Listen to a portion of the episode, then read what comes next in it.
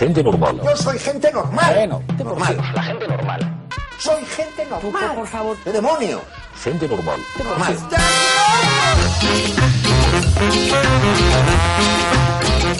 Y llega el momento una vez más de conocer a gente normal. En esta ocasión tenemos la suerte de recibir a Javier García. Hola, muy buenas. Hola, muy buenas. ¿Cómo estás? Bien. ¿Por qué crees tú que eres una gente normal?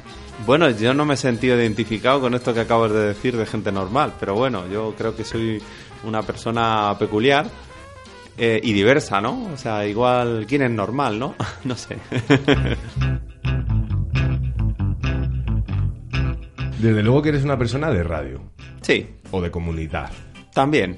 Un chico para todo, ¿no? Un chico que igual hace comunidad, que hace radio, que hace vídeo o que, o que monta una, una reunión y dinamiza un grupo, no sé, o monta un taller, no sé, o barre un local. La realidad es que yo conozco a Javi García porque eh, hace unos años empecé a meterme en el mundo de las redes comunitarias y le conocí como una de las personas que mm, gestionaba Radio Almenara en Madrid. Así ha sido, bueno, bastantes años, como que más de 20 años de, re- de recorrido en Radio Almenara. Y bueno, como bastantes de ellos, casi, pues no sé, casi 18 años muy, muy al pie del cañón ahí en la, en la gestión de la emisora y tirando para adelante con ese proyecto. Tú podrías ser uno de los pioneros en los profesionales dentro de las redes comunitarias en Pi- España. Pionero no, porque yo como que soy ya, podríamos decir, de una segunda generación o incluso tercera, ¿no? Los pioneros son aquellos de finales de los 70, principios de los 80, esos son los pioneros. Y de los profesionales tampoco, porque en realidad yo a la radio nunca me he dedicado profesionalmente, o sea, la parte de radios libres o comunitarias, mi labor siempre ha sido altruista, ¿no? Quizás dedicándole mucho tiempo, porque bueno, tenía unas condiciones vitales y, y profesionales que me lo han permitido, ¿no? Yo tenía, durante gran parte de este tiempo, he tenido un buen empleo, con una jornada laboral de turno de mañana que me permitía a las 4 de la tarde estar libre como para hacer mis cosas, ¿no? Entonces ese ha sido el, el- el espacio que me ha permitido eh, participar tan activamente, ¿no? Entonces en ese sentido he, he sido una persona muy motivada, ¿no? Por participar y por aportar a a este movimiento, pero también he sido una persona que está en condiciones de hacerlo, un empleo estable, hay otra gente que conozco que se mueve en la radio, que claro, tiene una situación mucho más precaria, quiere contribuir, entonces claro, como que esa, esa, esa pata a mí me permitió implicarme mucho, ¿no? Pero lo bueno que tienen estas radios es que tanto personas con posibilidades como personas que no tengan tantas posibilidades pueden participar activamente en las radios comunitarias.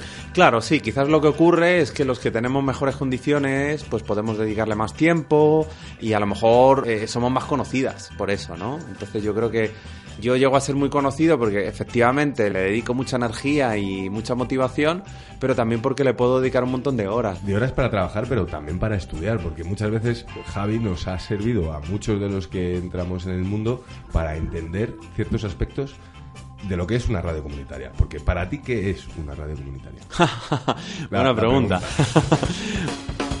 bueno, pues para mí una radio comunitaria, me has pillado, ¿eh? Para mí una radio comunitaria es un espacio de creación y comunicación colectiva. O si lo simplificamos, un espacio de comunicación colectiva, ¿no? Eh, de hecho, para mí una radio comunitaria, a veces por generar así un poco de conflicto, no es una radio o es más que una radio, ¿no? Es decir, que yo creo que a veces el hecho de que el propio concepto lleve la palabra radio, pues decimos, no, pues no es una radio. Bueno, sí, es una radio y no es una radio. Porque al final una radio comunitaria es un espacio donde se hace comunicación en- con grandes palabras, ¿no? O comunicación, o una comunicación de carácter muy amplia, ¿no? Entonces, normalmente cuando alguien habla de radio, de televisión o periódico, se está refiriendo a, a un medio de difusión masivo. Y, y aquí pasan muchas más cosas.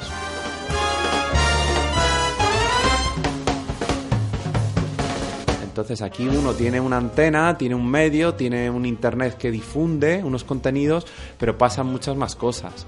No es importante la audiencia en una radio comunitaria. Sí, pero la audiencia y el público es más que lo que te escuchan al otro lado. Porque lo que ocurre es que una radio comunitaria, o para mí lo que es una radio comunitaria, es un espacio que interactúa en muchos más aspectos. Entonces, es muy importante lo que pasa dentro de la radio. Es decir, tiene un nivel de importancia muy alto la gente que hace radio, que participa en la radio. De hecho, ahí como que la pirámide se, se cambia, ¿no? Porque en un medio de comunicación masivo son muy pocos emisores, muchísimos receptores. Y cuanto más receptores, mejor. Y más negocio incluso. Y aquí eh, ese paradigma cambia y es distinto, porque importa cuánta gente llegas, porque bueno, pues se tiene una influencia y se comunican mensajes importantes, pero para mí también es súper importante cuánta gente está haciendo radio y qué diversidad de gente está haciendo radio y a qué persona permite este espacio hacer radio. Entonces, para mí ese es un elemento fundamental, que seamos muchas personas haciendo radio.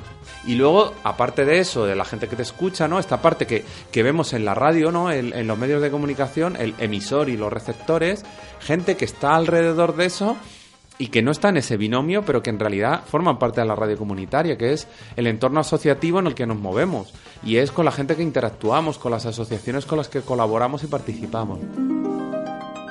¿Y cómo lo hacemos? Pues simplemente dando voz a todas aquellas personas que como ciudadanos responsables saben que tienen derecho a comunicar en las ondas, allí donde todas las voces son igualmente válidas y necesarias. Ahí, ahí yo creo que es fundamental pues toda esa red y ese tejido asociativo con el que colaboramos en cosas que a veces no son la radio, que es la actividad que hacemos en las fiestas, el chiringuito que montamos en las fiestas para recaudar fondos, el festival que hacemos en el parque todos los años, ¿no? O sea, si la radio comunitaria se limita solamente a ser un medio de difusión entre emisores y receptores, para mí no es una radio comunitaria, es algo que se puede parecer o que, o que puede llegar a serlo que no lo sé, o que, o que ha dejado de serlo. Es mismo una radio libre una comunitaria. Bueno, yo creo que son dos dimensiones distintas en cuestiones distintas. Aquí hay mucho de autodefinición, porque hay radios que se autodefinen como radios libres y si tú ves el funcionamiento podríamos definirlas también como radio comunitaria. Y otras que se autodefinen como radio comunitaria que podríamos definirlas como radio libre, encajarían en lo que se plantea como el manifiesto de Villaverde, que es del año 83, porque el concepto radio libre en Francia tiene un significado, en España tiene otro Una radio es el único lugar donde puedes hacer lo que verdaderamente quieres. En Luxemburgo una radio es un lugar donde se pueden expresar opiniones que no se expresan en otras, otros medios. La diversidad y todos lo pueden hacer lo que quieran.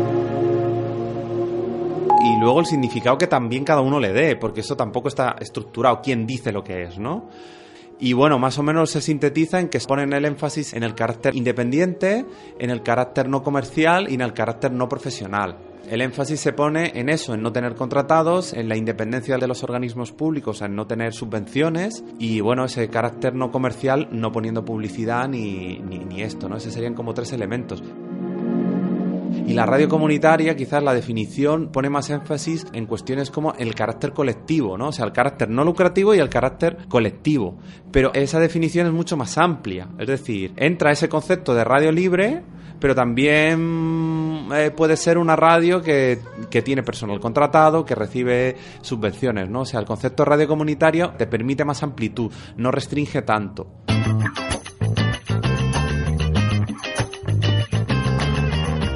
Pero quizás mi crítica sobre esta controversia es que muchas veces se ha planteado como una forma de distanciarse, como una forma de no intercambiar, como una forma de decir que eres distinto al otro. Y yo creo que ese es el punto negativo, porque yo creo que, que ahí hay una discusión bien interesante que es bueno plantear, ¿no? Los diferentes modelos de radio, las tensiones que hay por recibir fondos de la administración, cómo si eso te puede condicionar, de qué manera te condiciona, en qué contexto, la cuestión de la independencia, de la autonomía, de la autogestión. Y luego también lo que muestra son diferentes culturas políticas que tienen los colectivos que impulsan estos medios de comunicación. Sí, o sea, lo, que sí ocurre es que el referente que se utiliza, digamos, para plantear la discusión es un documento del 83, que, que está bien, es un referente válido, pero yo lo que he echado de menos es, eh, sobre todo en, los, en la última década, que ese debate se haya puesto en valor, es decir, que lo hayamos normalizado. Y yo, yo, lo que he sentido es que ha habido una fractura. Ha habido como un sector de radios que han dicho, no, nosotros somos las radios libres, y otro sector que nos hemos quedado como las radios comunitarias. Y creo que eso está un poco forzado. ¿Sois del Frente Judaico Popular? Vete a la mierda. ¿Qué? ¿Frente Judaico Popular? Somos del Frente Popular de Judea. A los únicos que odiamos más que al pueblo romano es a los cabrones del Frente del Pueblo Judaico. Disidentes. Y al Frente Popular del Pueblo Judaico. Oh, Disidentes también. El Frente disidentes. Popular de Judea. Disidentes. ¿Qué? El Frente Popular de Judea, disidentes. El Frente Popular de Judea somos nosotros. I don't know whether that does you any good, but there's something out there. Pero también uno se tiene que juntar con las radios diferentes también para, para aprender de ellas, para intercambiar y para ponerse también en cuestión su propio modelo. Y yo creo que eso es, bueno. Y, y en ese aspecto una experiencia muy interesante me ha parecido la de la red de medios comunitarios, ¿no? Porque cuando surge en el año 2005 eh, se intenta también que sea un espacio muy plural y con mucha diversidad de proyectos, ¿no? Es decir, poner en valor la diferencia de los medios. Lo que pasa es que, claro, construir en función de la diversidad eh, yo creo que es muy enriquecedor, pero también es más complejo.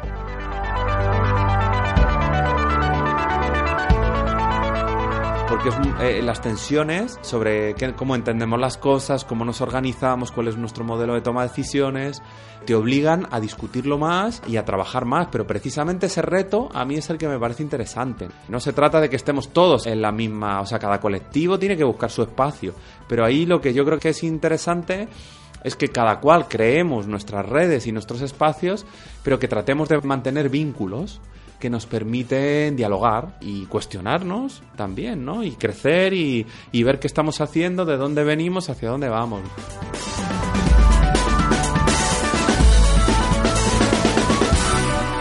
Tiene que haber, yo creo que es bueno que haya referentes así, que evidentemente no pueden, no van a dar cabida a todas las expresiones y a toda la diversidad que hay, pero yo creo que sí que ha sabido recoger cierta diversidad y ciertas sensibilidades, ¿no? Entonces a mí me parece un espacio muy rico en ese sentido, ¿no?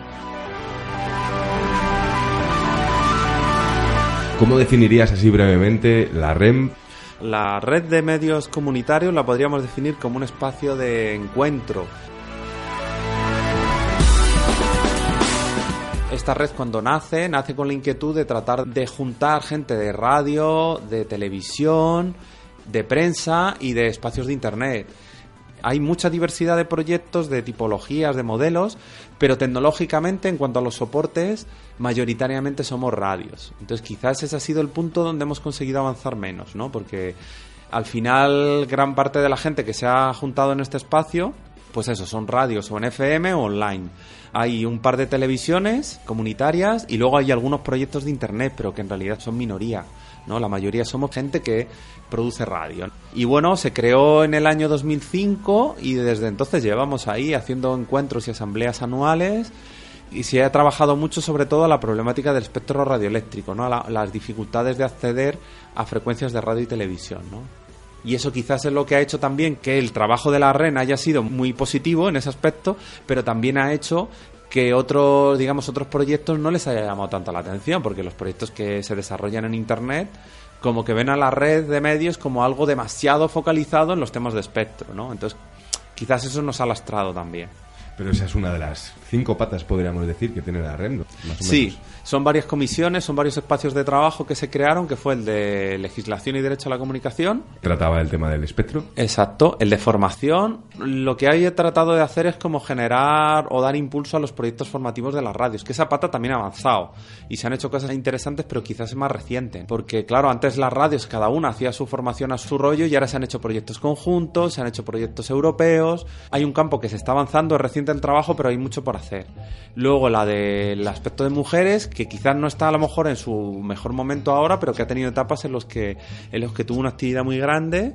Luego hay otra pata que es la de comunicación, que es como que trata de hacer apoyo comunicativo, que esta también ha ido pues llevar las redes sociales de la red de medios, comisión de organización, que es más para los temas de logística, y bueno, ahora se está configurando una tecnológica, por ejemplo, que está en fase embrionaria y que bueno ha habido experiencias en los encuentros a veces como de juntarse y de, y de trabajar las, las cuestiones tecnológicas entonces sí siempre ha habido ese interés efe- efectivamente por trabajar varios temas y temas que como que interesan a diversidad de medios comunitarios ¿La REM en su propio nombre está discriminando a las radios libres? Yo entiendo que no.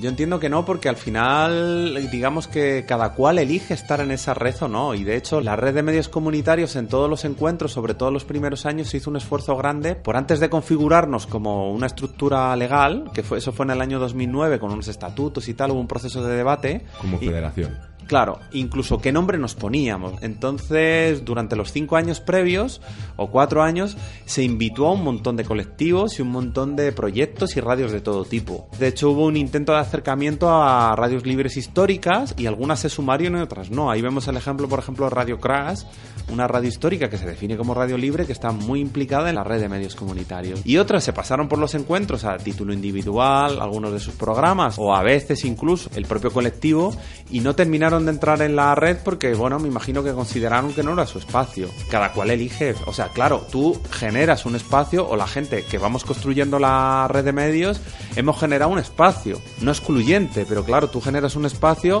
donde le estás poniendo unos énfasis y unas formas de trabajo y claro, otra gente le puede parecer mejor o idóneo o no estar en ese espacio.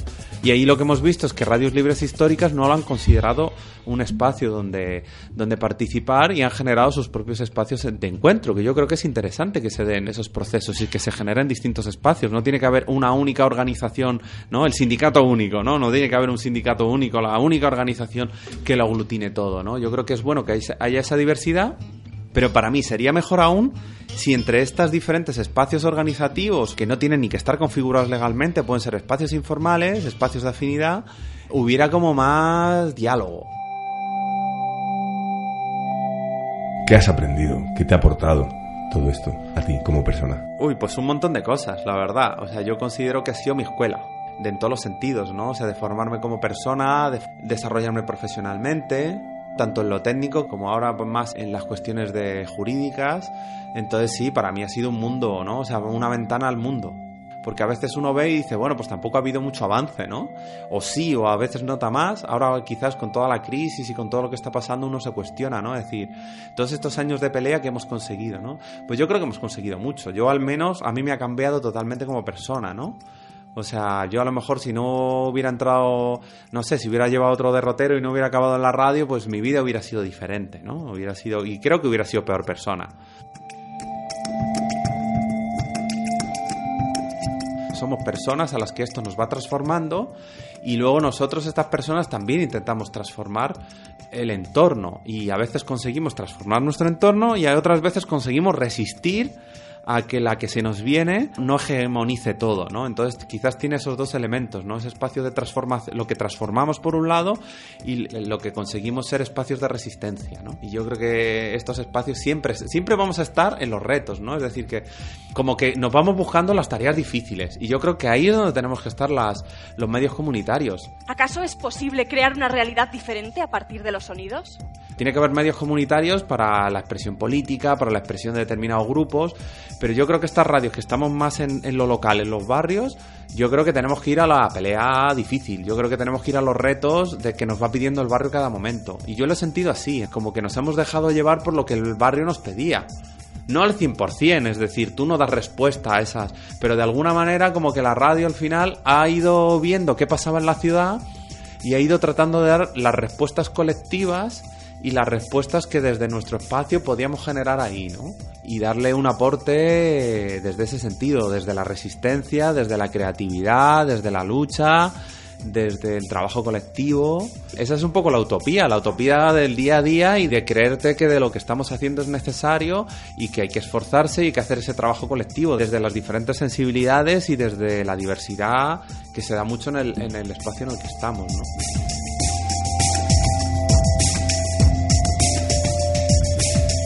Siempre nos gusta acabar eh, este espacio de radio preguntando a esta gente normal que se acerca, aunque tú no te consideres gente normal, ¿dónde construiría un oasis? Un lugar idílico.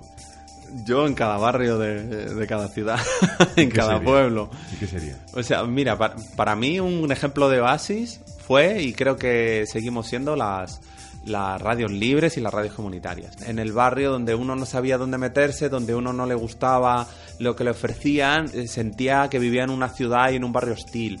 Entonces de repente encontrar un espacio donde uno puede crear, donde, donde uno puede desarrollarse, donde uno puede expresarse, pero que además encuentra a otras personas con las cuales hacer cosas. Eh, viene ya una forma de salida de toda la mierda que hay por ahí fuera, en vez de estar haciendo malandra, me fui a escribir, ¿sabes? Como quien dice. O sea, para mí es un buen ejemplo de... Y para mí eso fue un oasis. Esos oasis hay que mantenerlos y hay que, hay que, a veces hay que achicar agua porque se inundan y a veces hay que traer agua de fuera porque, porque se van secando, ¿no? Ha sido un placer, de verdad, Javier García, que te pasases esta tarde de domingo por aquí, por Rozando la Distorsión. Y siempre que quieras. Sí, sí, yo de vez en cuando, pues uno acaba siempre viniendo aquí al sur, a, a, a Radio Vallecas, y, y, bueno, uno lo siente también un poco de su, de su casa, ¿no? Pues es un placer. Me siento también un poco vallecano, ¿no? O sea, Ya. esta hermandad que nos dan los barrios. Sí, sí. Dos, ba- dos barrios que además acogen muy bien, ¿no? Ventilla y Vallecas. Sí, sí. Acogen muy bien. Pues de verdad, Javier García, muchísimas gracias. Ya, un saludo.